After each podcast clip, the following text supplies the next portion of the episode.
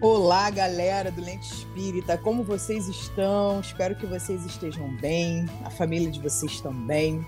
Aqui é a Rosália Romão e é uma felicidade enorme estar conversando com vocês nessa manhã, nessa tarde, nessa noite, nessa madrugada, não é mesmo, meu amigo Gabriel?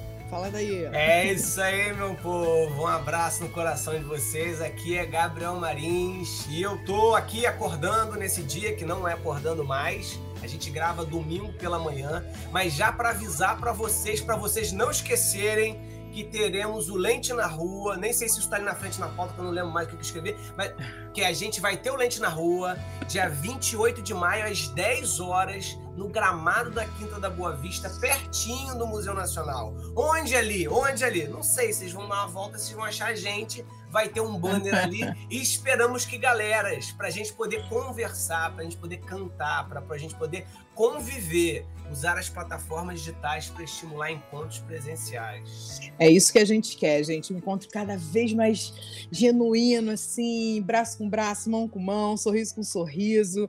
Traga seu violão, sua canga, seu lanche, mas principalmente sua voz, suas ideias, e os seus sonhos, né? E a gente vai fazer uma pergunta lá, né, Gabriel? Onde está Deus? Então venham, 28 de maio, na Quinta da Boa Vista, esperamos por vocês. E, é, e perguntar onde está Deus, galera, não é algo assim completamente alheio. Não pense que uma, uma formalidade, que vamos ali é, ou pegar um livro só para poder pá, pá, pá e tentar chegar num objetivo conceitual. Onde sentimos Deus? Onde a gente vive Deus? Em que relação ele se estabelece? Como que isso conversa com o Espiritismo? E a gente vai tentar sentir Vamos sentir naquele espaço junto, né, Rosa? Por falar em sentir Deus, é, falando em ideias e movimentos bacanas, hoje nós temos aqui dois convidados especiais para falar de uma experiência que começou assim como uma semente, foi regada e adubada por muitas mãos e hoje vai crescendo, né? E vai multiplicando frutos incríveis descobriram Deus na natureza, descobriram que a natureza é Deus, podemos falar assim, né, Gabriel? É, é, galera, o MOVE, Movimento da Ética Animal Espírita, é uma dessas ideias que habitam corações, que ganha forma através de trabalho, dedicação, continuidade, e representa, né, vai representando um paradigma para todos nós, para todos aqueles e aquelas que gostariam de transformar o mundo através do amor, se articulando dentro do movimento espírita. Quer saber a razão? Vamos deixar para os nossos convidados mesmo falarem, né? Natália Zagonel, amiga querida, e Rafael Ludolf, que já esteve aqui, sejam muito bem-vindos ao Lente. Vocês poderiam se apresentar para a galera? Vamos começar com a Nath. Diga aí. Oi, pessoal, tudo bem? Bom dia, boa tarde, boa noite também, para quem estiver ouvindo, né? É uma honra estar aqui com vocês. Esse encontro já estava marcado há muitos meses, né, Gabriel? E finalmente aqui estamos juntos. Estou muito feliz, assim, fazia muito tempo que eu não participava assim de um podcast. Eu acho muito gostoso a vibe. E, e, assim, que a conversa role solta, né? Porque é um tema que cerca muito a minha vida, né? Porque eu faço medicina veterinária, estou quase me formando e, e, já sou vegana também. Recentemente completou cinco anos que eu sou vegana, vegetariana também já há oito anos. É, então é, um, é uma união assim de ativismos, né? Que entrou de encontro mesmo com o meu coração e, e falar sobre isso, principalmente para os jovens, é, é, a missão da minha vida. Então, acho que vai ser muito bom assim compartilhar um pouquinho com vocês dessas experiências. E o Rafa, que para mim é um paizão, assim, me acolheu no Move há uns quatro anos atrás, eu acho, e é da minha família espiritual, né? Somos todos juntos, assim, em prol da natureza. Então, estou muito feliz de estar aqui com vocês. Obrigada pelo convite. A Nath também dança. Ela também é do movimento da arte espírita. Nós nos conhecemos na Abrarte, Associação Brasileira de Artistas Espíritas. Só um parênteses aqui, tá? Só para ela não, ela, ela botar todas as cerejas no bolo. Diga lá, Rafa. Fala, turma. Estou de volta, Lente Espírita, que maravilha. E estou de volta com a Nath, né, essa minha amigona do coração. É muito bom estar aqui com vocês e falar desse tema que é especial na nossa vida.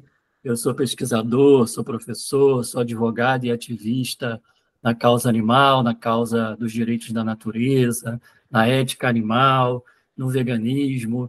Então, é um assunto que a gente se dedica profissionalmente, se dedica espiritualmente, se dedica, né, enquanto um ser social, espiritual, nesse planetão aqui, nessa nossa mãe terra.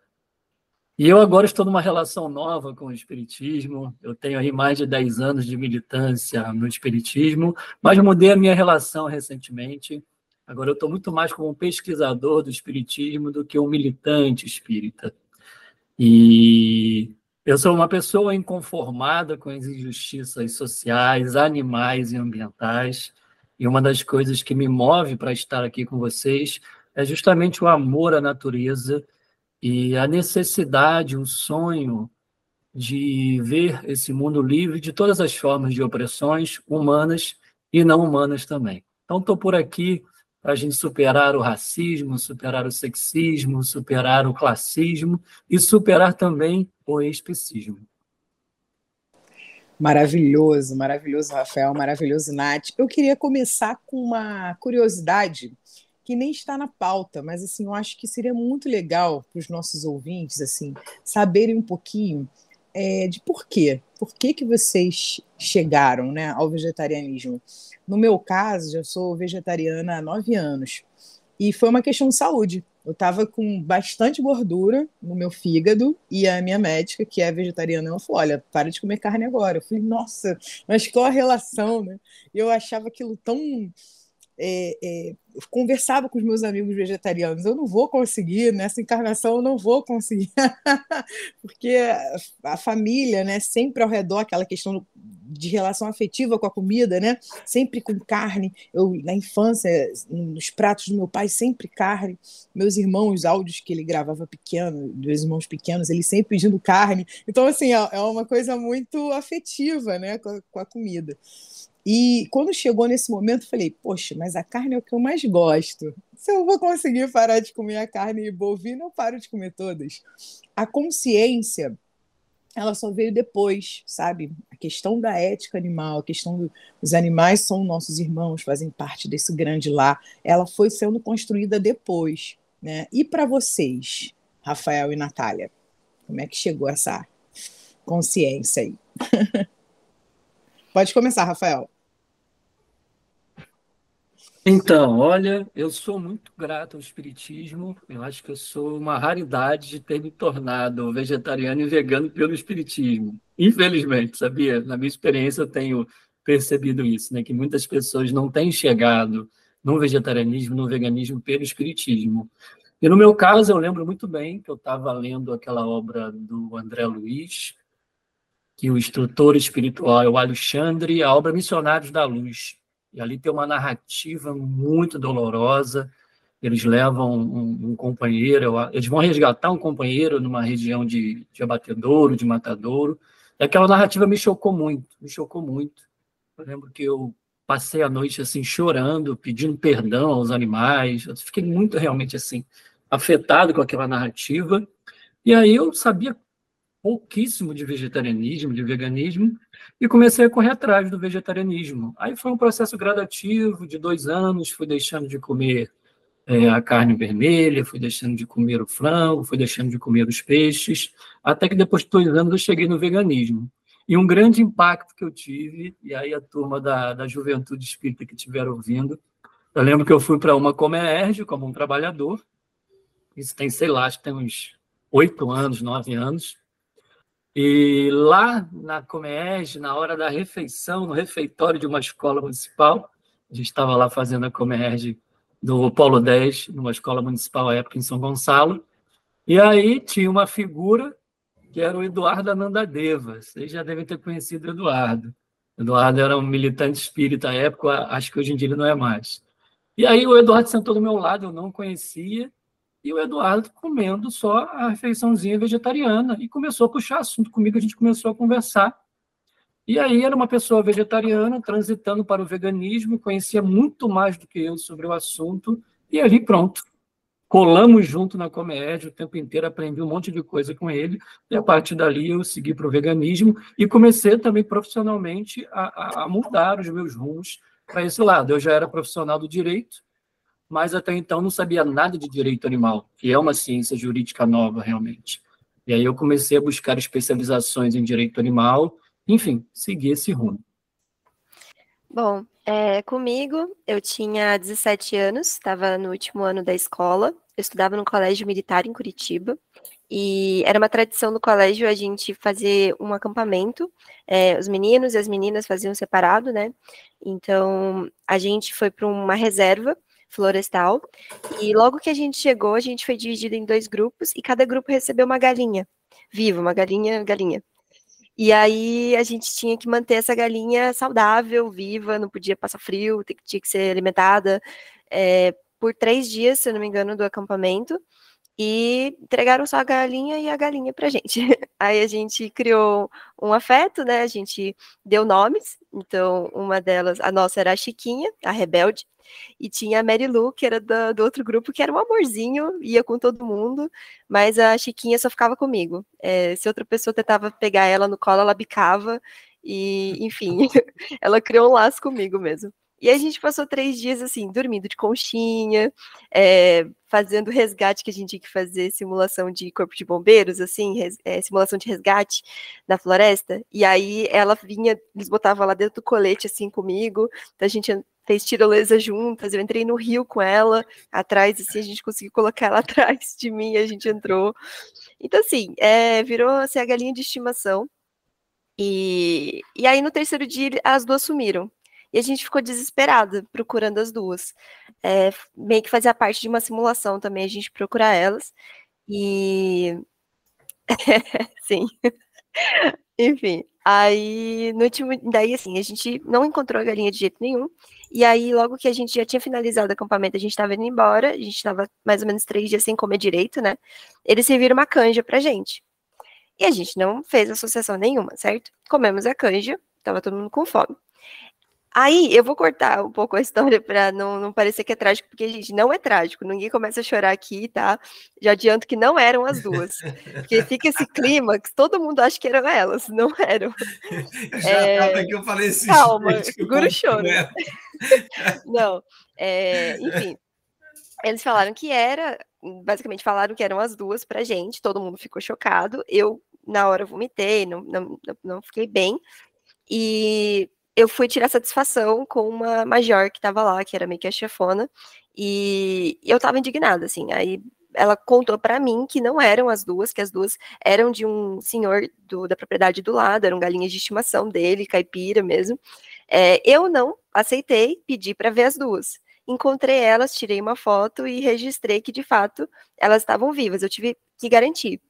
Só que assim, é, eu comentei com algumas outras amigas que também tinham ficado chocadas e elas tinham falado para mim, eu não quero comer frango, elas falaram. Só que eu também tava assim, não, não vou querer comer. Só que quando eu falei que não eram as mesmas galinhas, elas falaram, ah, não, tudo bem. Então, então beleza. Só que eu, eu fiquei, não, como assim? Mas alguma galinha morreu pra gente comer. E, e essa galinha, qual a diferença dela para aquela que eu criei um laço? Para aquela que eu olhei e falei, isso aqui, o comportamento dessa galinha parece de um cachorro. Então, aquilo bugou minha cabeça é, de um jeito. Eu, eu, fui a viagem toda refletindo sobre isso. Cheguei em casa, comentei com minha mãe sobre e falei, mãe, eu não tô me sentindo bem em comer frango. E eu não vou me forçar a isso, eu não consigo. Daí, minha mãe achou tudo bem, né? Se eu não me engano, no dia seguinte ela fez uma carne de panela, que eu adorava, carne de panela da minha mãe era meu prato favorito. E aí Inclusive, ela acabou de mandar mensagem para mim, falando: olha só. É... E aí eu olhei para aquele prato, assim, comia uma garfada e senti aquela textura, assim, da carne, sabe? E eu falei, gente, isso aqui é uma textura de um músculo, sabe? Isso aqui foi parte de um animal e era uma vaca e, e, e vaca é mais inteligente e complexa que galinha, porque ela é um mamífero, a galinha é uma ave. E aquilo foi bugando a minha cabeça e eu fiquei mais um dia, assim, muito mal é, compartilhando com a minha mãe sobre essas angústias. E à noite eu lembro que eu tentei comer um atum. Mais uma vez ela mandando mensagem para mim. É, ela, ela me fez um macarrão acho que com atum e novamente aquela textura e eu falei não, isso aqui foi um peixe. Aí minha mãe falou: "Você vai comer o que, garota?" falei: "Não vou comer animais. Não vou comer animais e não vou matar animal e é isso e a minha, eu não sei o que vai ser daqui para frente, não, não vou me forçar, não vou falar assim, ah, daqui tanto tempo eu vou voltar a comer animais, mas nesse momento agora eu não me sinto bem, eu não quero me forçar. E assim, tô, tô há oito anos, né, dessa forma. É, eu lembro que naquela época, foi 2015, eu era um ET, né, na, na escola, a, as pessoas falam, gente, a menina que não come bicho, a estranha. Eu não sabia que existia a possibilidade de não comer animais. Eu nunca tinha escutado, imagina, uma menina de 17 anos, eu nunca tinha escutado que existia a palavra vegetarianismo ou veganismo, nada, veganismo muito menos.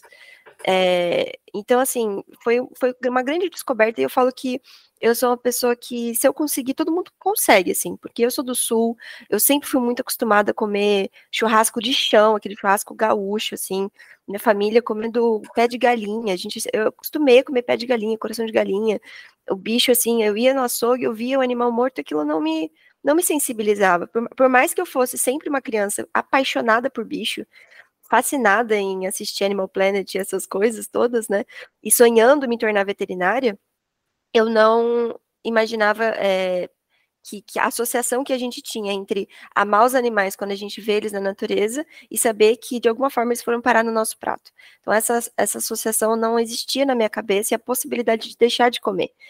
Então, e eu fiz a, a mudança assim muito abrupta, tanto é, para parar de comer carne, quanto três anos depois, quando eu entrei na faculdade de veterinária e me dei conta do cenário que é a produção de leite, de ovos, de outros derivados, que eu percebi que ela é ainda mais cruel e exploratória, que foi quando eu também fiz a, a mudança para o veganismo e também fiz uma mudança abrupta, porque essa é a forma como eu sou, assim, eu não consigo ter uma transição leve, respeitando o meu tempo. Eu sei que muita gente precisa, e isso é perfeito, as pessoas têm que seguir o tempo delas.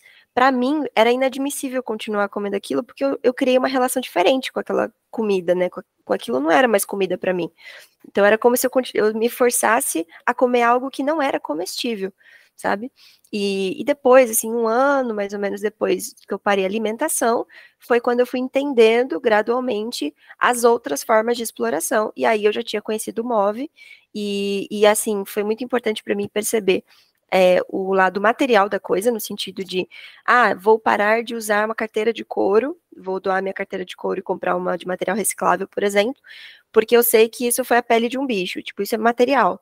Mas relacionar depois com o espiritismo, para mim, fez uh, o, o, que fez sentido. E eu acho que o que me fortaleceu para permanecer no ativismo foi saber que eu, que já era uma pessoa muito atuante dentro do movimento espírita, entendi que fazia, um, que fazia sentido é, existir essa explicação também dentro do, da visão espírita.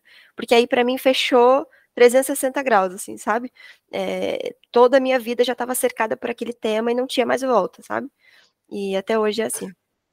Maravilha. Deixa eu só contar uma coisa rapidinho. Conta aí, é, Gabriel. Eu já, eu já não como carne vermelha há uns seis anos. Mas depois, quem não lembra do Rafa, Rafa foi quem gravou com a gente o episódio do, do A Condecoração do Divaldo, que bombou por aí, né? É, depois de trocar ideia com o Rafa e depois de ver também o circuito dele de Santiago de Compostela, eu fui conhecendo o nutricionista do Rafa aqui em Niterói. E hoje, tipo assim, é, eu, cinco refeições minhas são sem carne. Mas num movimento desse, assim, que eu vou vendo amigos que eu admiro, amigos do lado, o que estão fazendo, Rosália, sempre falando sobre isso aqui e tal. É, e tenho, assim, dado os passos, né? Mas, assim, o que eu queria deixar de claro, assim, como que esse trabalho de vocês, esse movimento de vocês, de certa forma, vocês se expõem, né? Como que isso, assim, sensibiliza, né? Gratidão, então. Nossa, como mesmo, né? E a gente, assim, puxando para o lado da história, assim, é, a relação com os animais, né?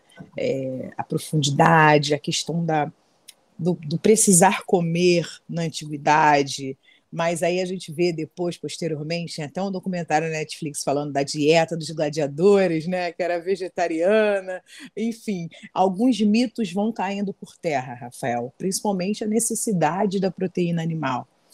E aí a gente queria que você falasse para a gente como é que surge esse movimento, porque não é só um movimento da ética animal, é um movimento da ética animal espírita. Como é que a gente sai dessa relação de que há animais para a gente amar, que a gente domestica animais para a gente comer. E aí é um escândalo que na China comem cachorro e a gente está falando que é um escândalo comer cachorro enquanto a gente está comendo boi, né, o peixe, a galinha. Como é que surge essa relação que a Natália disse que rompeu, né, abruptamente, assim, e também de uma maneira amorosa, fez uma relação rápida, mas muita gente, como você mesmo constatou na sua fala inicial, não consegue perceber essa relação com o espiritismo. Então, como é que surge o move, move, move né? Como é que surge essa ética animal espírita na sua vida e na nossa vida, né, no geral? Então, o MOVE ele nasceu do encontro de, de pessoas espíritas pelas redes sociais e grupos de, de WhatsApp, eu lembro de ter me afinizado com algumas pessoas nesse grupo, que foram fundadores comigo à época do Movimento Vegetariano Espírita. Esse foi o nosso primeiro nome.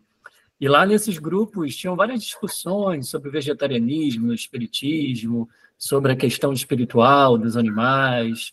Tinham discussões também sobre as questões sociais envolvendo o consumo de animais. Enfim, ali uns, uns cinco integrantes, né? eu, a Marta, o Murilo, a Aline, a Ludmilla, a gente se afinizou, a gente foi comentando, a gente foi opinando e os nossos comentários foram se afinizando. Existiam ah, uns comentários muito assim raivosos, muito violentos, que a gente não concordava muito, e os nossos comentários iam muito na linha da, da comunicação não violenta, do respeito e tal. Então a gente resolveu criar um grupinho menor entre nós no WhatsApp, unir as nossas experiências, né? Nós já éramos ativistas, já estávamos vegetarianos, a Aline lá em São Paulo, a Ludmilla em Minas Gerais, a Marta em Portugal, eu no Rio. Aí, turma, vamos então bolar algum coletivo, fazer alguma coisa. E a gente criou esse grupo, começou a definir o um nome para ele, foi muito difícil escolher o um nome. E a gente também fez uma coisa muito interessante, que foi, primeira coisa, Vamos fazer uma revisão bibliográfica na literatura espírita para saber o que, que tem na literatura espírita sobre isso. Eu já tinha feito isso, a Aline já tinha feito isso, então nós tínhamos pesquisas parciais nesse sentido. A gente uniu isso e no primeiro momento a gente ficou bem surpreendido e feliz ao mesmo tempo. E a gente encontrou assim centenas de comentários dos espíritos em dezenas de obras espíritas nos incentivando a, a mudança da nossa relação com os animais e o mundo natural, falando claramente de vegetarianismo também. E a gente, então, compilou isso num único documento e começou a criar uma série de frentes de trabalho virtuais, presenciais, em cima disso, para levar esse conhecimento aos espíritas, porque era um conhecimento que estava meio escondidinho. E a gente demorou um tempo para entender por que, que esse conhecimento estava escondidinho. Né? E aqui eu já levaria essa conversa para um lado mais social, estrutural, porque a nossa sociedade está estruturada ainda, infelizmente, ah, sob o especismo e o antropocentrismo, né? Essas categorias que colocam os animais num lugar de inferioridade, que afetam sobremaneira a nossa empatia para com os animais, não permitem que a gente faça essas associações que a Nath comentou, que a Rosália comentou, é, faz com que a gente veja assim um, um alimento, um produto é, destituído de qualquer sentido animal, de qualquer sensibilidade de uma vida que viveu, que existiu, que sofreu, que sorriu, que, enfim, né, que tinha todo o direito de, de, de poder usufruir das suas liberdades, assim como a gente né, temos esses direitos. Né? Então, a gente começou a questionar essa estrutura social especista, descobrir uma série de armadilhas que nos desconectam do, dos animais, e o MOV vai surgindo, o MOV vai ampliando, vão chegando novos membros, chegou a Nath, chegou a Juliana, chegou, chegou uma turma maravilhosa. O MOV tem várias fases, né? É muito interessante isso. Ah.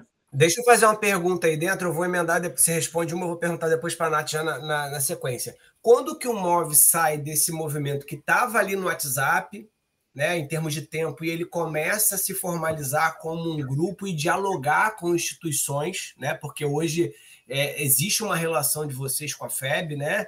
É um movimento de uma conquista. Por isso que eu, a gente acha, a Rosália eu achamos que é um paradigma. Vocês começam se organizando como um grupo local, né? É, e começam a caminhar pelas instituições para conseguir criar uma forma de influenciar naquilo que vocês trazem é, de uma maneira é, é, de uma maneira muito mais eficiente.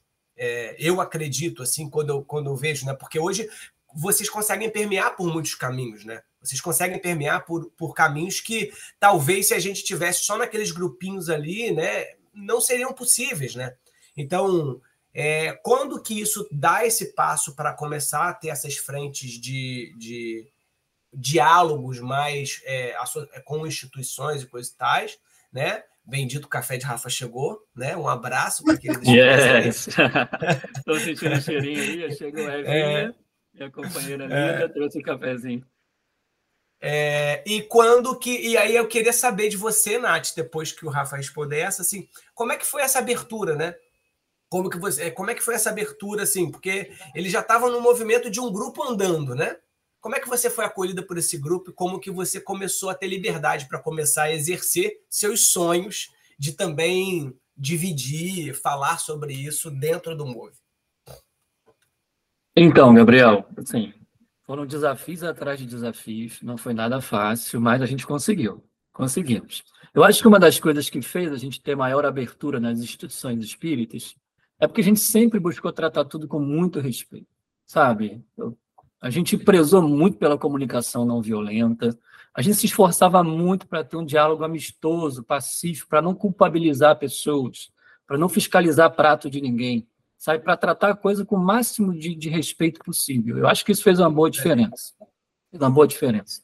E também a gente. Eh, eu já tinha uma certa é, experiência no ramo de palestras, em diálogos com instituições espíritas. A Aline também tinha, a Aline não é mais no móvel, mas tinha também essa experiência. A gente já tinha ali um diálogo com as instituições espíritas. Né? Então, por exemplo, eu lembro que lá no início eu consegui publicar na revista Reformador da FEB um artigo sobre vegetarianismo e espiritismo. E aquilo abriu muitas portas. Muitas pessoas entraram em contato comigo, com o MOVE, ajudou muito. E a gente foi assim, então, foi conquistando o movimento espírita de Petrópolis, foi conquistando o movimento espírita de outros lugares, foi fazendo é, feijoadas veganas em casas espíritas, fazendo palestras veganas em casas espíritas, dando a experiência ali, sabe, prática. Né? E assim, e, e, e fomos conquistando, fomos conquistando espaço realmente, até que se consolidou mais recentemente uma parceria com a Federação Espírita Brasileira, Estamos aí trabalhando numa campanha nacional de conscientização ecológica, né? Foi um trabalho assim bonito, um trabalho também difícil, né? Porque o especismo, o antropocentrismo está forte aí ainda no mundo e no espiritismo não seria diferente. Enfim, né? Eu acho que eu, eu me sinto feliz assim de tudo que a gente tem conquistado, né? Falta muita coisa, o móvel é muito pequenininho, precisa de, de muitas mãos e patinhas e asinhas, né? Para entrar junto nessa luta, mas a gente está caminhando, né, Nath? E que coisa linda, desculpa, só tem que falar esse negócio, porque eu acho que tem, né, Rosa, tudo a ver com o que a gente estava conversando no papo que a gente teve com o tia Darcy, gente. O nosso caminho de transformação, ele parte do diálogo com aqueles que já estão. E o que o Rafa falou de uma maneira é um diálogo amistoso. Ele é um diálogo que olha, olha a transformação que é o Move. Olha a proporção de revolução que significa o Move. E olha como não foi violentando aqueles que já passaram. Como foi reconhecendo os trabalhos que já existiram, dentro das possibilidades que caminharam. Acho que isso, assim, a gente precisa reforçar para o movimento de juventude. O honrar pai e mãe, ele é dividido pelos nossos pais e as nossas mães, sejam eles humanos ou animais. Estou aprendendo, mas, né? mas vamos. Nossa, me emociona muito. Eu, eu tô muito sensível é, recentemente, então me perdoe se vir umas lágrimas, eu sou muito sensível às vezes. É, ouvindo o Rafa falar, me passa um filme pela cabeça. Eu entrei um pouco depois, acho que um ano e meio, não lembro, um ano e meio, dois anos, eu acho, da, do, do, do começo mesmo, assim, né, do MOV, dessa, dessas conversas de WhatsApp, né? Eu chego em meados de 2018 para 2019. É, eu e a Ju, a gente chega junto porque a gente fazia parte da mesma casa espírita aqui em São Paulo. É, eu vim para São Paulo porque eu faço a faculdade de veterinária aqui. E, e aí eu lembro que eu, eu fui na Combrage, aquele evento nacional de juventude, né? Mais de mil jovens lá em Brasília. E eu lembro que eu passei um perrengue por ser vegana, tinham 26 jovens veganos e a gente não tinha opção no primeiro dia. E aí a gente estava com fome, a gente foi na cozinha e, e acabou que todos os veganos estavam ali é, na frente da cozinha perguntando o que, que a gente iria comer. E nisso a gente começou a trocar ideia, conversar. e eu acabei ficando muito amiga de seis jovens de Niterói que são, inclusive, do Polo X, o Polo do Rafael. E eles conversaram, porque. Meu também, meu também! Sim, inclusive, eu fui em 2020, conheci. Eu cheguei incrível. agora. Cheguei Maravilhoso. Agora. Não, incrível, eu vi as fotinhas, né, que você foi. E, e aí a gente fez muita amizade, eles comentaram, inclusive, sobre o Rafael e sobre o Move, é, porque o Rafa já estava fazendo um trabalho lá de conscientização através de uma oficina, é, promovendo o debate, né, a conversa sobre a ética animal espírita, e não sei se ainda era esse termo, né, Rafa, mas, enfim, era essa, essa temática é, para esses jovens, e eles tinham, alguns deles tinham se tornado vegetarianos e veganos por conta do Rafa. E aí eles fizeram essa ponte. Eu falei, gente, eu nunca ouvi falar desse movimento. Aí eles me passaram o Instagram, que ainda era o Vegetariano Espírita, né? O Move mesmo, original. E, e aí, na época, tinha os cards, né? E, e eu fiquei apaixonada, comecei a repostar aqueles stories, assim, eu nunca tinha escutado aquelas frases daqueles espíritos, assim, aquilo ampliou a minha visão de mundo totalmente, eu fui outra pessoa ali quando eu saí daquele evento, e tanto é que depois, assim, no ano seguinte, eles me chamaram, eu já estava no MOV, eles me chamaram para para ir na Comerge mesmo. Então foi um laço de amizade muito forte que surgiu ali. E naquele mesmo ano, é, eles me passaram o contato do Rafa. Na hora, o Rafa já fez o, um grupo do WhatsApp, assim, porque eles já tinham ideia de fazer o segundo Congre, Congremove, que a gente fala, né, que é o congresso do MOV, em São Paulo. E ele falou assim: Ah, Nath, já que vocês ajudam aí, a Ju veio de, de veio junto, né? É, por que, que vocês não organizam aí? Tenta achar um centro espírita que, que a gente possa ir conversando e tal. E acabou que a gente conseguiu um dos maiores centros que tem aqui em São Paulo, que é o Manuel Bento. Ele tem seis andares, é um centro enorme. E só a mocidade tem 40 jovens, assim, é imenso. E a gente conseguiu é, fazer o nosso congresso lá. E foi a partir dessa visita deles, né, que eles, a grande maioria, né, veio do interior de São Paulo e, e Rio de Janeiro, que a gente conseguiu é, várias conquistas, assim, a gente mudou o nome, a gente entendeu a concepção de que é, não deveria ser somente a alimentação, né, porque existem todas as outras formas de, de, opressão aos animais, então por isso ampliar pelo conceito de ética animal, que já existia no direito, né, na filosofia, e trazer para o conceito do espiritismo, né? Fazer essa construção dessa ideia.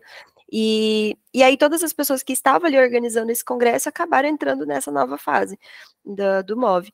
E também, nesse mesmo final de semana, a gente teve um encontro lá na SEAMA, que para quem não sabe, em São Paulo, é um centro espírita só dedicado aos animais, assim, é maravilhoso o trabalho deles e a gente recebeu uma mensagem espiritual dizendo que o nosso trabalho ele iria permear pelo universo virtual, digamos assim.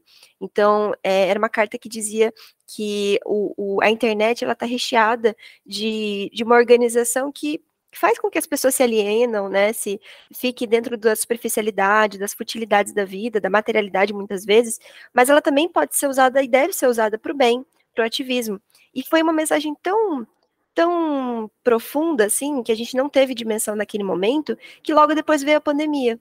E foi justamente na pandemia que o nosso trabalho assim se expandiu demais. Em seis meses eu estava fazendo uma live com o André Trigueiro.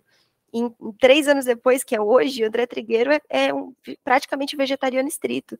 Né? Então, a gente conversando com ele, assim, é, ampliando os nossos horizontes, o nosso diálogo, justamente fazendo com que a gente chegue nos lugares com carinho, com amor, com afeto, é, fazendo lives, assim, acho que a pandemia toda, eu fui a parte responsável da parte de lives do MOV, a gente alcançou Nath, muitos horizontes. Oi, Rafa, desculpa. chegamos no livro do André, né? A nova edição do livro dele tá o MOV lá, né? Tá, tem um capítulo que é o ativismo é, ambiental dentro do movimento espírita, né? E tá a nossa dedicação, assim, lá. Não, e, gente, eu, eu, eu, o que, que eu fiz com esse homem, né? Porque no, no WhatsApp, o que eu conversei, mandando figurinha, que íntima. Você noção. Não, aí, aí era tão engraçado, porque. Fala com ele, Nath, para ele aceitar o convite do Lente, Bom. que a gente já fez várias. Ele, ele não, não, não, não, liga pra gente. O homem é ocupado, mas eu posso tentar. Muito alto aqui, vocês não viram. É, eu entendo, eu entendo. É porque assim, chegava. É, ele, ele dava cada gafe, gente, tadinho. Tipo, é, coisas que a gente falava também. E aí ele fazia uma palestra, alguma coisa, e ele cometia uma gafe. Aí eu ia no WhatsApp, tipo, Andrezinho, tudo bom? Então, é, sabe aquela parte que você falou? É, a gente não, não é muito legal falar dessa forma, assim. Normalmente a gente fala assim, tem essa né, aí eu argumentava, mandava áudios, mandei áudios de 10 minutos para ele, ele escutava. Coitado, me deu uma paciência, né?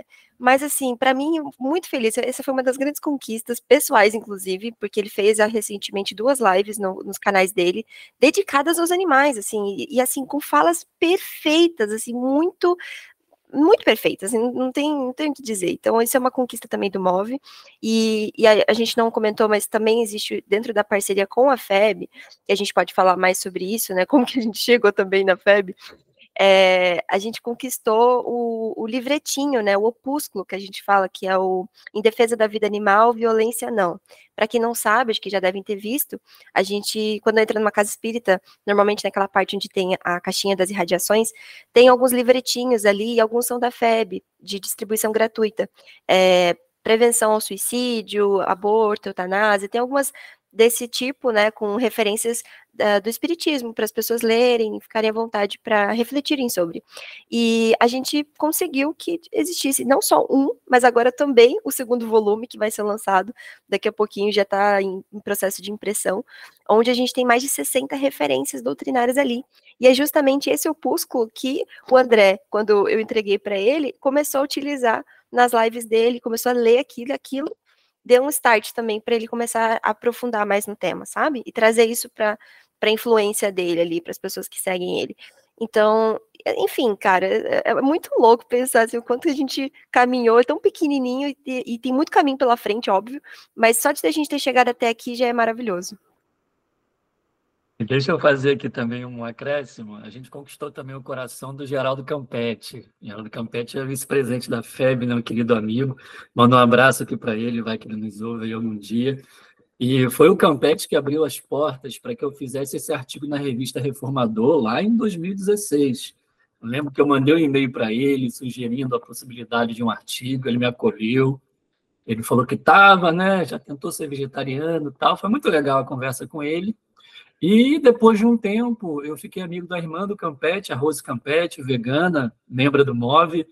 E aí o Campete, hoje em dia, ele usa a camisa do MOVE, né, se tornou vegetariano estrito, né, e tem realmente assim, ajudado muito que a gente consiga a chegar a mais corações no movimento espírita. Né? Ai, gente, muito legal. Nossa, muito bom mesmo. É, eu estava ouvindo vocês. Na verdade, eu fiquei com uma pergunta um pouco polêmica, eu vou deixar mais para frente. porque a gente, na verdade, a gente está. Manda, manda. Vou falar agora, tudo bem. é porque enquanto a Natália estava falando, né, do movimento de comércio, eu lembrei muito do meu polo, que é o Polo 16, que lá eu faço parte da equipe de alimentação. Lá nós temos a comida vegetariana, vegana e também alimentação viva. Né, a gente já está trabalhando com a parte da alimentação viva, é a Valéria, que é a membro lá da, da equipe de assistência do corpo e da, do espírito, e os jovens são apaixonados por isso, sabe? É, é, então vejo que é muito do desconhecimento. É muito do desconhecimento. Quando olham ali, entendem, né, que é um comida é um ato de amor, né? É, são super simpáticos, a equipe de alimentação no geral, porque é acolhimento de tudo, né? É, os jovens da Comerge passam por nós seis vezes então, assim, são seis atos de amor diários, né? E, e ter aquela relação com a comida como um ato de amor para eles é muito significativo. E eu fiquei pensando, em primeiro lugar, né, para a Natália e para o Rafael responderem, que é o que está na pauta, assim, sobre suas visões é, profissionais, né? A Natália como, como veterinária, o Rafael como profissional do direito, como é que vão é, fa como falam, né, como utilizam as suas terminologias assim a favor dessa militância é, da ética animal espírita. Mas eu também queria falar sobre uma situação recente agora, né, de um rapaz que entre muitas aspas, domestica animais, né? E que ele ganhou as mídias agora, e as, alguns estão, são favoráveis, outros contra. E eu queria saber de vocês, o que, que vocês acham disso? O que, que vocês podem falar dentro da academia, dentro do espiritismo, sobre isso? Sabe? É sobre criar, né? Sobre ser um influencer de, de cuidar de animais, né? E eu queria que vocês falassem sobre isso, assim, abertamente para os nossos ouvintes, né? O que, que vocês pensam sobre isso, Natália e Rafael? Então, é, acho que a veterinária me proporcionou muitas ferramentas técnicas para entender muita coisa e ao mesmo tempo me deu é, essa, essa própria crítica dentro da veterinária, sabe? Eu posso utilizar desses, dessas ferramentas para um ativismo externo, mas eu também utilizo o que eu aprendo no ativismo externo para tentar mudar a veterinária. É uma via de mão dupla. Eu acho que é importante cada vez mais a gente ter pessoas conscientes dessa exploração e dessa opressão dentro da academia, dentro da veterinária. É, e uma das coisas que me proporcionou, e eu, eu falo assim por mim, se não fosse a veterinária, talvez eu olhasse para esse caso da Filó e eu ficasse tipo, ah, meu Deus, mas ela é um bichinho, e é o bichinho de estimação dele, por que estão fazendo isso, sabe? Mas hoje eu tenho uma visão é, de que o meio natural, ele foi totalmente corrompido, né, pelo ser humano. Eu gosto muito daquela analogia da cerca, não sei se vocês já viram, assim, tem uma imagem que circula, assim, na internet, tipo um, uma charge, né, que fala que no começo a, a gente é, cercava as nossas cidades, murava as nossas cidades para nos proteger do mundo selvagem, que era muito perigoso e violento para a gente, né? E conforme o ser humano ele vai crescendo, essa cerquinha ela vai se expandindo, expandindo, expandindo, até que hoje aonde está essa cerca é nas reservas nacionais, florestais, onde você precisa proteger aquela vida, aquele bioma, aquele, aquele ecossistema da, do ser humano que é selvagem, que é violento com esses animais, com esse ecossistema.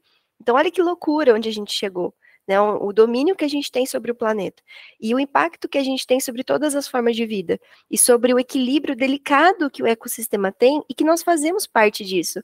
Mas a gente cresce culturalmente achando que a gente está à parte, que é onde surge o antropocentrismo e essas noções de que a natureza ela é algo que a gente deve explorar ao máximo, ou mesmo que, que essa visão agora está mudando um pouco, né, de sustentabilidade, que, enfim, precisa ser alterada e lapidada muito, de que a gente deve explorar um pouquinho só e deixar para as próximas gerações explorarem mais, e essas noções, assim, que a gente ainda precisa refletir melhor, né, entender que é muito sobre preservar e, e reflorestar do que fazer com que retarde o fim do mundo, sabe?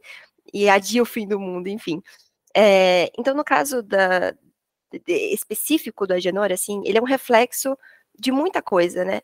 E essa história de divulgar em redes sociais, a, você pegar não só a capivara, mas todos os outros animais que a gente viu que ele mantinha na sua casa, né? É, e, e você criar uma mídia em cima disso, você criar é, esse fofurômetro, assim, das pessoas em, em, cima dos animais selvagens, você influencia, ele é literalmente um influenciador para fazer com que as pessoas alimentem tráfico de animais, que é uma coisa que existe muito no Brasil, é um crime, e, e re, realmente alimente pessoas que vão tirar os animais do seu meio natural, animais que nasceram na natureza para ficar em cativeiro, porque as pessoas acham fofo, acham bonitinho a humanização desses animais, e são animais selvagens, são animais que não passaram por 10 mil anos de domesticação como cachorros e gatos passaram, e que hoje convivem bem dentro de casa, com certas limitações, mas dá para conviver, e que se forem colocados na natureza, inclusive, eles não conseguem sobreviver. Então a gente até cria uma problemática sobre isso. A gente precisa manter esses animais com a gente, porque senão, se a gente abandona, eles morrem. É diferente de, uma, de um animal selvagem. Então, é uma, é uma questão muito problemática. Fora que o Agenor e a família dele é uma família pecuarista, é uma família que está ligada com o rodeio, ele não é uma pessoa ribeirinha, como foi falado. É, ele pode sim ter boas intenções, e a gente, eu vi pessoas incentivando que ele fizesse, ao invés de pagar a multa, é, fazer um estágio dentro do IBAMA para que ele entendesse aonde está o problema, e eu acho que a educação, ela é uma ferramenta valiosíssima, importante, muito mais do que a punição, muito mais do que é, colocar ali uma dívida, né, para ele, né, pagar 17 mil reais, ele não iria aprender com aquilo. Então, eu acho que sim, ele ele deveria é, ter trabalhos comunitários para entender e ao mesmo tempo não permanecer com esses animais com ele. Essa é a minha visão. E, e a Filó, com relação à Filó, é, ele está fazendo muito mais mal do que bem, sabe? É, por mais que pareça que ela está vivendo um meio natural, saudável, ela não está vivendo em bando. Ela um dia ela vai precisar acasalar, ela vai precisar encontrar um companheiro ela já não, tem, não teve mãe, então ela não teve alguém que ensinasse ela particularidades da espécie dela. Então, isso já trouxe para ela muitos problemas. E quanto mais tarde ela for inserida novamente num bando, pior vai ser para ela, ela pode não, não sobreviver. Enfim, então é complicado e eu, eu vi cara de gente falando várias coisas sobre isso, me deixou até muito confusa, mas a visão que eu tenho é muito sobre isso. Eu acho que ele deveria parar de, como qualquer outra pessoa, parar de compartilhar essas imagens desses animais na internet. Eu concordo plenamente com a Nath. Esse é um assunto muito complexo, turma, envolve muitas coisas, né? não é fácil de ser avaliado e, e a Nath avaliou muito bem. É, ele pode ser visto também pelo ponto de vista dos direitos dos animais, é, essa nova ciência jurídica né, que eu tenho me dedicado, que é um conjunto de regras, de princípios, né, que buscam estabelecer direitos fundamentais aos animais não humanos, que busca superar também no próprio direito, é crítico ao direito, à teoria do direito, né? o antropocentrismo e o especismo vigente no direito, que busca né, realmente garantir aos animais proteções, liberdades, e não só os animais de companhia, né, não só os animais é, como cães e gatos, não só os animais, abre aspas, de produção, fecha aspas, mas também os animais selvagens, todos os tipos de animais sencientes. Então, o caso do Agenor da Filó também poderia ser analisado por esse ponto de vista. E a Nath pode me corrigir, mas é intrinsecamente estressante para um animal selvagem viver fora do seu habitat natural. Né, pode parecer ali, né, numa foto, num vídeo, dormindo, abraçado, como a Agenor faz, né, que está tudo bem na vida daquele animal, mas realmente não está, né? Então é um assunto muito complexo e assim, socialmente dizendo, um vídeo, uma foto de um animal selvagem bonitinho dormindo com alguém causa um estrago imenso, imenso na relação humana com esses animais no tráfico desses animais, na comercialização desses animais, sobretudo numa sociedade capitalista, cujo átomo do capitalismo é a mercadoria, tudo vira mercadoria. Então, é algo muito grave quando isso vem à tona, assim, é, como fez aí o Agenor, né, um, um TikToker. Então, para não falar muito mais sobre isso, acho que já está de bom tamanho, né?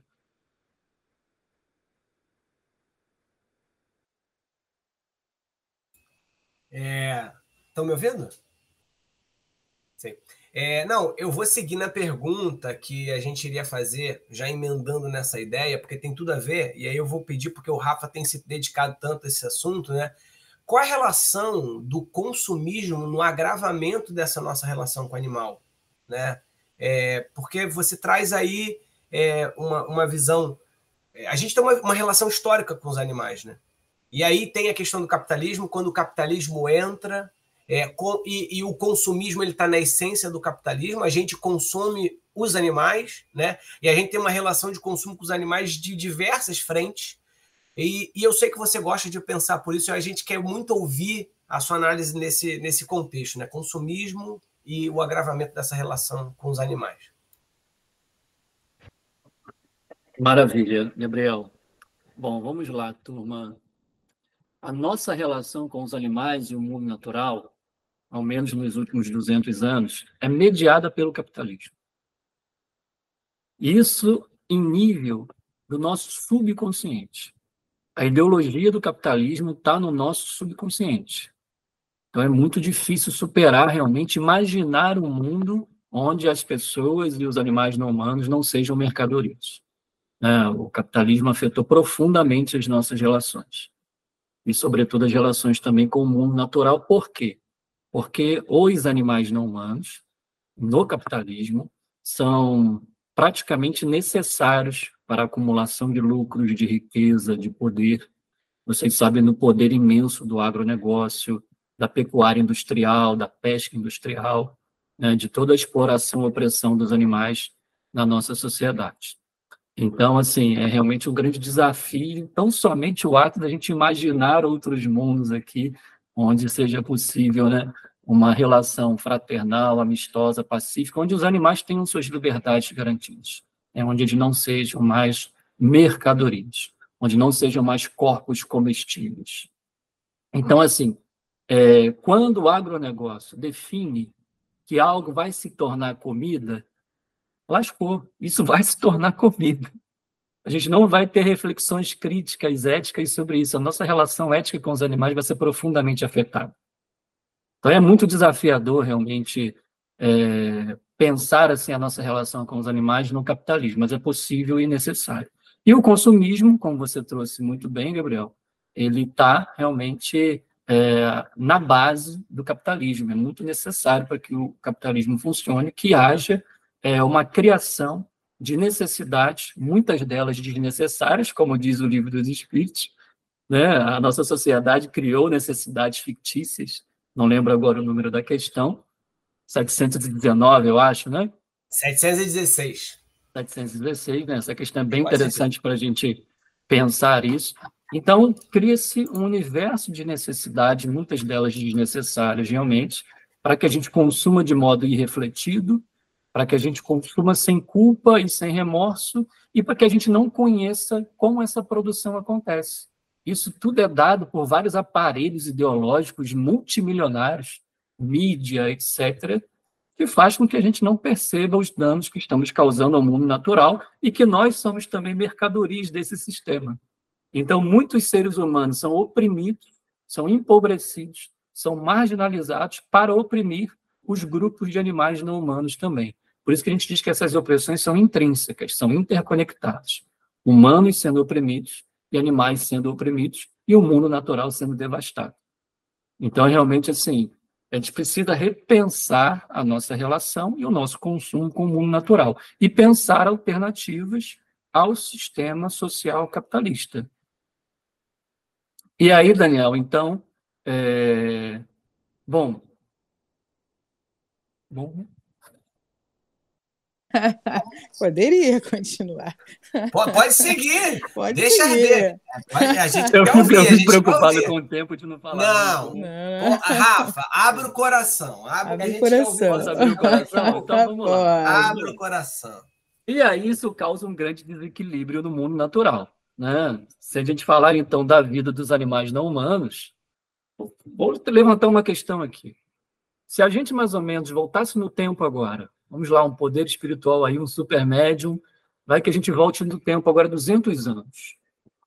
Se a gente perguntasse, se a gente dissesse assim a alguém, e daqui a 100 anos, nós teremos uma indústria gigantesca que vai explorar 70 bilhões de animais anualmente. Ninguém acreditaria na gente. Era impossível praticamente pensar há 200 anos que a gente conseguiria explorar tantos animais na nossa história. E isso aconteceu. Nunca exploramos e oprimimos tantos animais na nossa história como nos últimos 200 anos, com o advento do capitalismo, da modernidade, do colonialismo, que está tudo interligado. Até quando a gente pensa em questão de evolução espiritual, turma, eu trago aqui um, um, uma questão para os espíritas. Do ponto de vista dos animais não humanos, como é que fica essa questão da evolução espiritual? Porque a vida deles piorou consideravelmente nos últimos 200 anos. Piorou muito, muito. A gente tem que ficar muito atento a essa questão de como que esse tipo de sociedade, esse tipo de sistema está afetando profundamente a vida dos nossos irmãos animais e, consequentemente, a nossa também.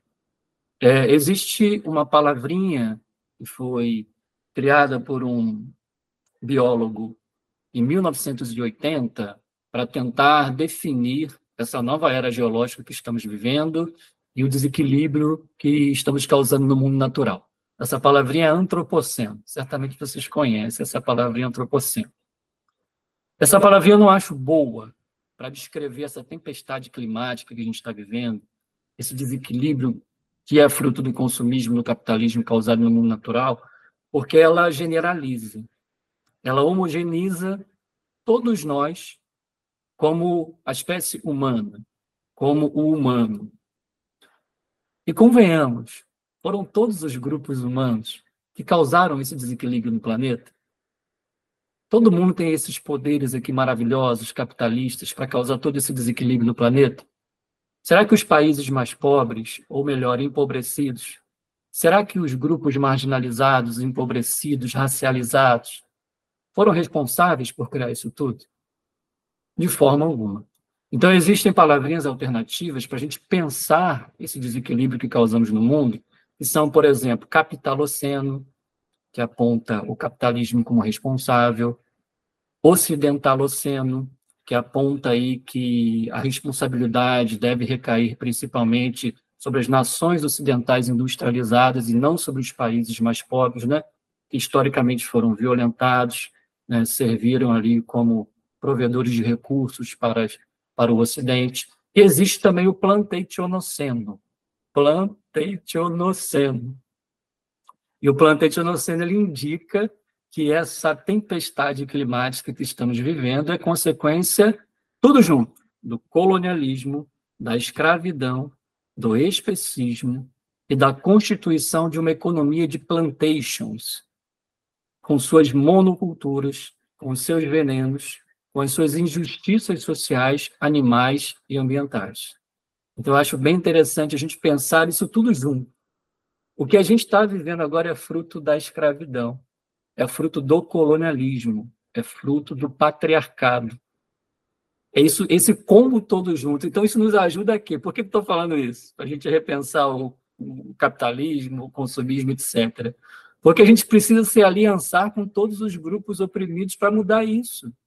Precisa se aliançar com os povos indígenas, precisa se aliançar com as pessoas pretas, precisa se aliançar com as pessoas pobres, precisa se aliançar com as patinhas, com as peninhas dos animais, para a gente superar esse sistema sabe? Superar com a força do amor, da fraternidade, da indignação, para a gente mudar isso que está errado. Está errado o que a gente está vivendo.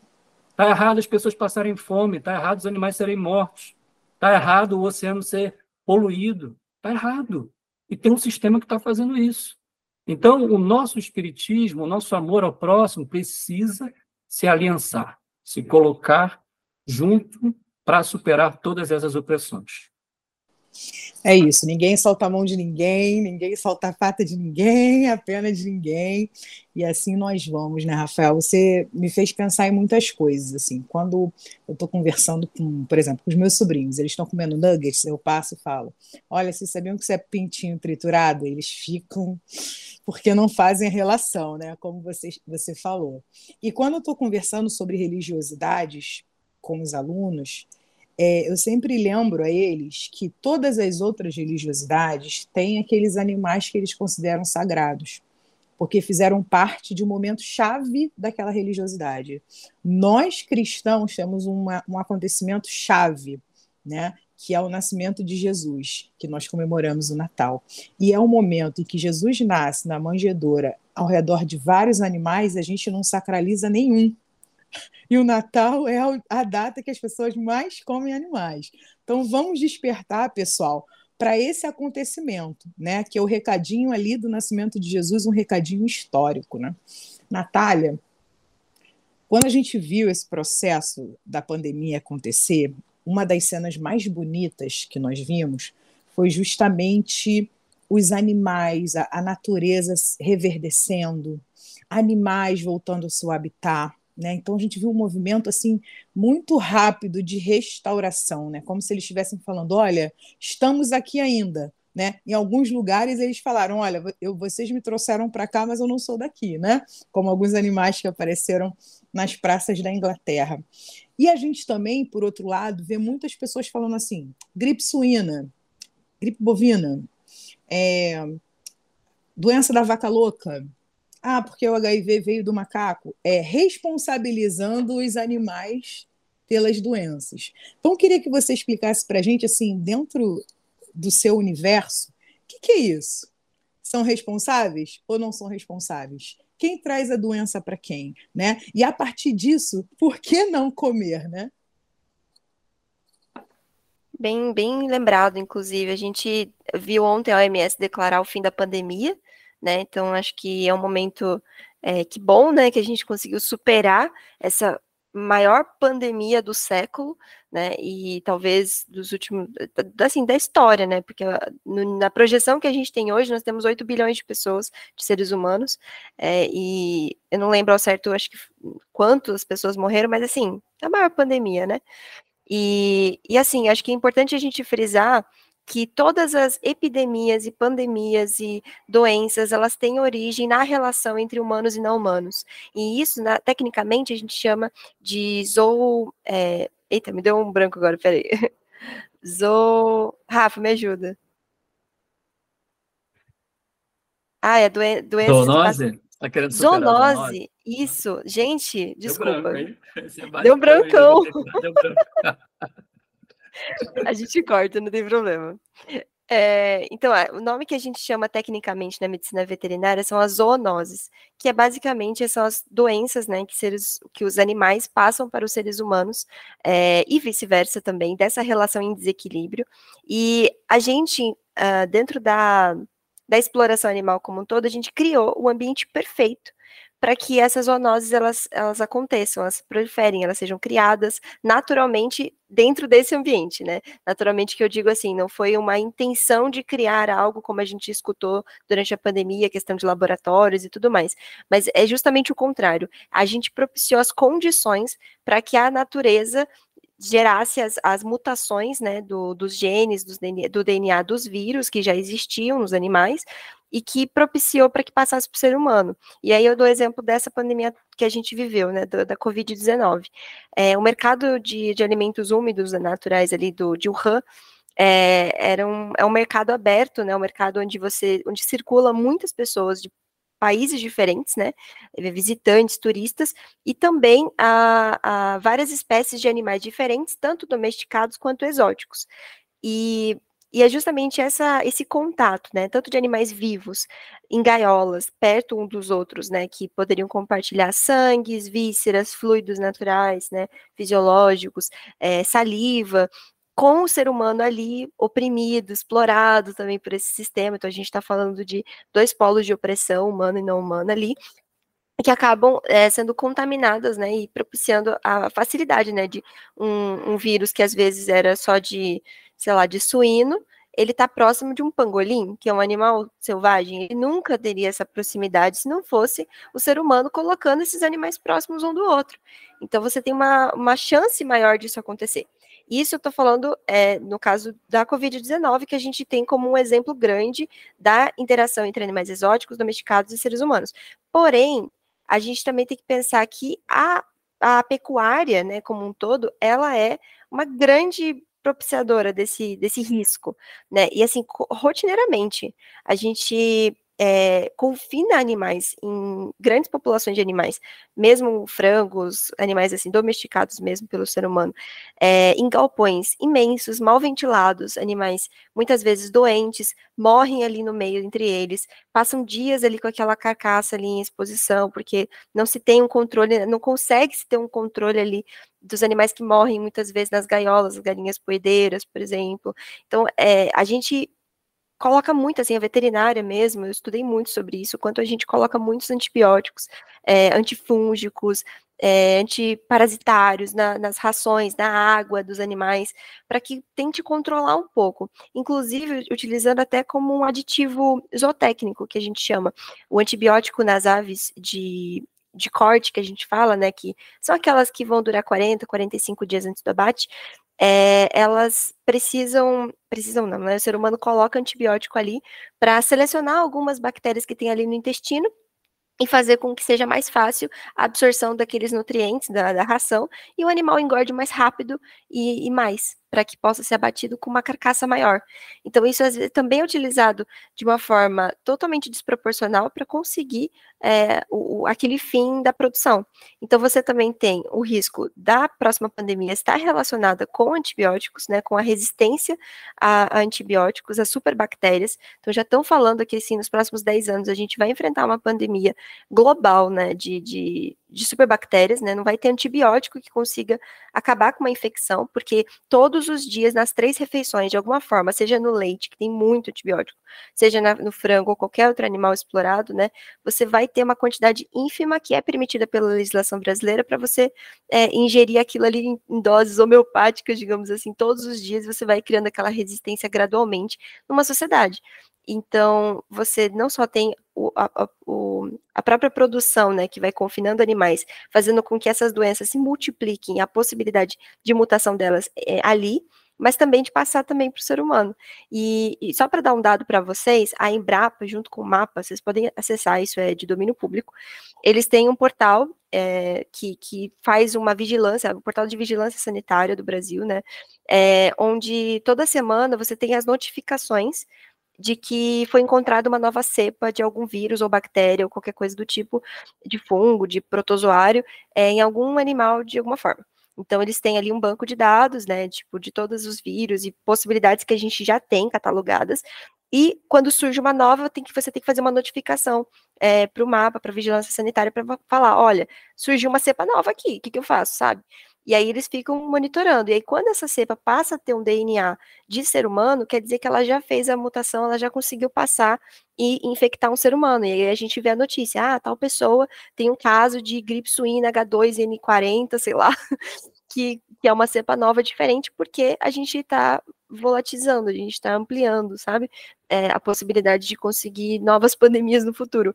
Então, assim eu acho que a gente escutou muitas mentiras durante a pandemia, muitas fake news, né, é, sobre a origem delas, e a gente acha que tá tudo bem a gente continuar mantendo a nossa vida do jeito que tá, é, que essa foi só uma pandemia, isso foi uma ordem divina para que muitas pessoas desencarnassem, sabe? A gente escutou tudo sobre isso, e a gente esquece de analisar para o problema sobre nós mesmos, que nós criamos essas condições e que a gente vai ter que resolver esse pepino, sabe?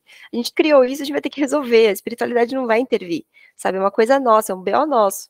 Então, a gente só vai conseguir se livrar de qualquer tipo de risco de pandemia quando a gente parar de explorar os animais, quando a gente parar de alimentar essa pecuária. E como a gente faz isso? de várias formas diferentes, mas assim, infelizmente a coisa tá tão enorme, né, como a gente falou aqui, que não dá para tentar resolver é, de um dia para o outro, infelizmente, né. Então, assim, eu acho, isso é uma opinião minha, que a gente nesse século ainda vai enfrentar muitas pandemias é inevitável, sabe? Mas o que dá para a gente fazer hoje é conseguir educar as pessoas, criar essa consciência, lutar contra essa, esse poder imenso né, que a pecuária tem, ou outros grupos poderosos têm, né, como a gente mencionou aqui, o próprio capitalismo, para que a gente possa é, superar isso é, ainda nesse século, eu espero, né? E existe uma coisa muito legal, né, Nath, Rafa, Rosa, que no Espiritismo a gente está acostumado muito a falar sobre reforma íntima. É, e eu tenho feito essas brincadeiras nas vezes que tem me chamado para poder falar. Mas dentro do Espiritismo, dentro do livro dos Espíritos, é explícito que existe um movimento que, apesar de reconhecermos que está na causa humana, do nosso egoísmo, entre outras coisas, há estru estruturas e instituições que é, nos educam a, ser, a sermos mais egoístas, como o próprio capitalismo, e está também no, no escopo do espiritismo a reforma dessas instituições e dessas formas de pensar o mundo para que a gente também não possa ser educado por essas é, por essa por esse por esse egoísmo né? É, isso está na 917 dos Espíritos né? A gente fez uma série sobre isso aqui que era o egoísmo estrutural deixando claro exatamente isso falando assim gente ó beleza vamos pensar que temos que nos reformar intimamente, a gente tem que deixar de ser menos egoísta, vamos fazer os movimentos, mas a gente tem que fazer o que essa galera do novo está fazendo. Eles estão, galera que estão nos ouvindo agora, eles estão se articulando para poder modificar instituições. Eles entraram na FEB. Eles estão influenciando hoje dentro de instituições para que a gente possa refletir, ó, não estamos indo por um caminho muito legal, não. Esse caminho aí, ele é um caminho de desequilíbrio, a gente não pode falar que isso é amor e compaixão, não. Tem desamor naquilo que a gente está dizendo que é amor. Né? A gente tem que ressignificar algumas paradas, né? É, a gente tinha mais perguntas para fazer, mas eu acho que a gente acabou abordando esses assuntos no meio do caminho, né, Rosa? E aí, é, eu queria abrir para vocês fazer as suas considerações finais, se quiserem falar mais alguma coisinha em relação a essas questões também. E aí a gente caminha para o fim, dando um abraço já para a galera e dizendo Isso que aí. esperamos vocês dia 28, lá na Quinta da Boa Vista, às 10 horas da manhã. Perfeito. Olha, gente, muitos despertares nas falas de vocês, nossa. E eu fiquei pensando é, como que o mundo está né, tá se movendo nessa, nessa perspectiva em muitos lugares e a gente está despertando. Né? O Rafael trouxe muito essa questão do capitalismo. Gente, se há um egoísmo estrutural, esse egoísmo estrutural, nesse século, nesse tempo, nesse espaço, ele tem um nome, e é capitalismo. E a gente tem que falar sobre isso mais à vontade, com mais abertura, com mais honestidade. Né? Porque o capitalismo existe porque a competição existe. Se a competição existe, é porque alguns se acham superiores aos outros. Né? O Rafael colocou a questão de humanização, desumanização. Existem corpos na nossa sociedade hoje que são desumanizados ainda e que têm uma teoria, uma tecnologia ancestral maravilhosa. Se a gente olhar a, a filosofia Ubuntu, né, no continente africano, eu sou porque nós somos. Se nós olharmos aqui, que eu estudo mais de pertinho, as comunidades quilombolas, ribeirinhas aqui no Brasil, os indígenas, a, a filosofia tecoá-guarani, né, a filosofia do bem viver, que fala sobre isso. Né? Lá na Austrália, junto aos aborígenes australianos, eles aprenderam a permacultura, a cultura da permanência. E aqui no Brasil, no, né, vários pontinhos do Brasil, a gente tem no Espiritismo uma galera que está fazendo esse trabalho. Então a gente precisa acessar. Como é que a gente acessa, Rafael? Como é que a gente acessa, Natália? Eu também pela militância antirracista, eu estudei há pouco tempo uma fala do Silvio Almeida, que está no livro que é Racismo Estrutural. Uma jovem perguntou para ele: é, Silvio, a gente não vai ver isso que você está falando acontecer, mas por que, que a gente estuda? E ele diz: porque a gente precisa ensinar as próximas gerações a viverem melhor do que nós. Rafael, Natália, o que, que vocês podem dizer para os nossos ouvintes sobre isso, com palavras finais? Como é que a gente acessa o MOVE? Como é que a gente chega até vocês? Como ser um militante dessa causa tão importante, tão necessária para os dias atuais? Como é que a gente chega? Como é que a gente se aproxima? um beijo, gente. Adorei nosso papo.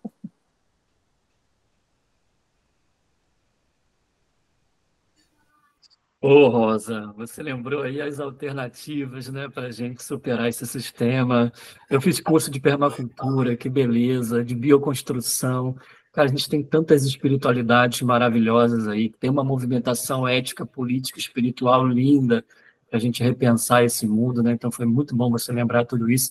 Tem o afroveganismo, tem o veganismo popular, tem o bem viver, tem o ecossocialismo, né? A gente tem tantas espiritualidades e tantas noções de mundo filosóficas, ativistas maravilhosas para a gente repensar esse mundo, né? E nós somos do MOV, que a gente tenta incorporar isso tudo numa coisa só. A gente não pensa o mundo só pelo espiritismo, a gente pensa o espiritismo em diálogo com o mundo, com as outras espiritualidades.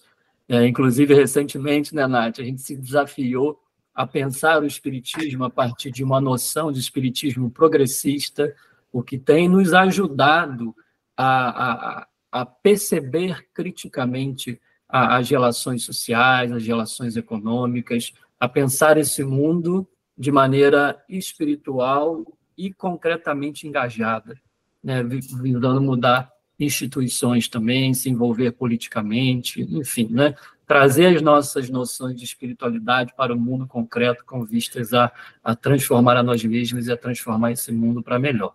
Então, querendo acessar o MOVE, debater com a gente, dialogar, né, nós estamos nas redes sociais, Instagram, Facebook, é, estamos também no YouTube, basta vocês pesquisarem por MOVE, arroba Ética Animal Espírita, ou basta pesquisar como. Acho que é isso, né, Nath? Ajuda aí, Nath, que já está tá me dando branco também. É, acho que é move.ética animal espírita. Peraí, que é... deixa eu só confirmar aqui no Instagram. O site é isso, é move eticaanimalespírita.org. Eticaanimalespírita.org, esse é o site. O arroba, peraí.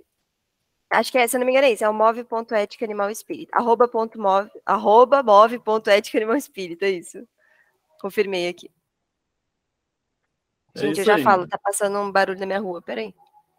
Nossa, do nada, um caminhãozão, calma aí. Já falou, Rafa? Desculpa. Peraí. Qual que era a pergunta? Não, para você falar como é que a gente acessa o Move, que recado que você deixa para a galera que quer começar agora. Que quer participar do Move, que é alguém que já é vegano, quer chegar chegando e não sabia da existência de vocês. Eu acho difícil conhecer o Leite e não conhecer vocês, é muito mais difícil. Então, a gente tem, a gente está presente em todas as plataformas digitais, então dá para acompanhar o nosso trabalho, é, principalmente durante a pandemia, como eu falei para vocês, a gente desenvolveu assim uma série de, de frentes de trabalho. Eu tenho muito orgulho assim de falar isso, porque a gente se organizou de uma forma que, que é, a gente tinha vários grupos assim no WhatsApp para a gente coordenar tudo, porque era muita coisa. Então a gente tinha tipo palestra, quarta-feira à noite a gente tinha palestra, duas lives por, por semana, na segunda, no sábado, a gente fazia uma série é, sobre Francisco de Assis, a história de Francisco de Assis, que é o nosso espírito maravilhoso, né, que, que orienta muito nosso trabalho, né, sobre amor à natureza, assim como Jesus, é, ali no meio, assim, 2021, a gente conseguiu estruturar o Move Jovem, então eu estava nessa coordenação, é, inclusive eu quero fazer aqui a divulgação para vocês é, de um projeto, de um trabalho que a gente fez quando a gente estava, acho que no terceiro, não, acho que quarto Congremove, né, Rafa? É, a gente fez uma oficina com os jovens em paralelo ao congresso, é, onde a gente construiu uma carta aberta ao movimento espírita sobre essa temática. E é uma carta, assim, muito inspirada, gente. A gente sentou três horas, a gente estruturou as ideias que a gente queria, e depois a gente sentou e cada um escreveu um pouquinho. Eu fui juntando, fiz a, a coordenação de tudo ali, né? Pegamos as referências, e, e assim, dentro dessa carta a gente é, estruturou todas as críticas pontuais que a gente tem com o movimento espírita, é, de forma muito amorosa. Depois a gente referenciou conceitos da ciência, hoje mais atuais, da filosofia, com é, em, em, paralelo com falas dos espíritos, para mostrar que tanto dentro do movimento espírita quanto fora a gente tem ressonância de ideias, então não é uma coisa que vem do além, existe fundamentação dos dois lados. E ao final a gente tem, se eu não me engano, 15 ou 16 é, sugestões práticas. É, físicas mesmo, assim, de como que a gente pode fazer com que tanto nós mesmos pessoalmente, quanto a casa espírita possa ser um, um ambiente é, ecossustentável, é, ético para todos os seres, assim, é, sem, ou, na tentativa de não ter opressões de, de todas as formas possíveis, né? Então, assim, fica o convite, eu posso mandar para vocês depois divulgarem essa carta. Eu queria que essa carta, assim, chegasse em todos os lugares. Ela tá muito bonitinha, assim, foi muito, tá assinadinha, sabe? E eu queria que as pessoas pudessem pegar essa carta e estruturarem oficinas, palestras, sabe, rodas de conversa. A gente quer que esse, esse movimento ele se multiplique. Não adianta a gente querer permanecer na nossa bolha, permanecer no nosso grupo move, atingir poucas pessoas, a gente quer que isso rompa bolhas, né? Rompa paradigmas e a gente possa chegar a mais lugares, né?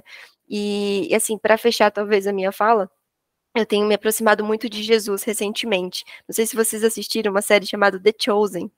É, é, é, surreal, assim, essa série mudou a minha relação, assim, com, com Cristo, e eu já tinha uma visão, assim, o Rafael, ele tem um artigo dele no site do Move, por favor, gente, olha o site do Move, a gente tem muita coisa, e a gente passou os nossos conteúdos, inclusive, para o Spotify, então se você não quiser assistir duas horas de uma live, uma hora e meia de uma roda de conversa, a gente passou para o Spotify, então dá para ouvir. E tem um artigo do, do Rafa, que a gente fez live sobre isso, que é sobre se Jesus comeu peixe, né? Essa coisa que a gente tem de associar o cristianismo com, com pescaria, com peixe e tal. E assim, é, Jesus, ele, ele não veio para trazer o evangelho para os seres humanos, sabe? Se a gente for realmente analisar criteriosamente o que ele falou, ele não disse é, bem-aventurados os humanos que sofrem.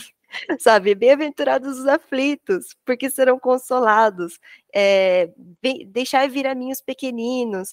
É, sobre o que você fizer de bom ou de mal para um mais pequenino ser, é a mim que vocês fazem, sabe? Ou qualquer, qualquer outra coisa, o parábola do semeador, tudo que você analisar no evangelho, ninguém disse que aquilo ali, em Jesus em nenhum momento trouxe isso para os seres humanos, sabe? Nós que criamos essa concepção de que esse Salvador, que a gente fala tanto, veio para salvar seres humanos do pecado, mas ele veio para tudo, ele veio para salvar a natureza, ele veio para restabelecer a ordem de tudo. Né? Então, ele veio, inclusive, politicamente, né, Rafa, para romper muitos paradigmas sociais da época. Um, um exemplo para vocês no episódio, quando ele chega em Jerusalém, né, no templo, ele destrói as barracas e tudo mais, ele abre também as gaiolas e as, sabe, a, a, as jaulas onde estavam é, aves e cordeiros que eram usados para sacrifício dentro do templo, ele solta. E ele se torna esse cordeiro que vai em sacrifício e a partir daquele momento é, o cristianismo ele entende que não não estava mais certo você sacrificar animais.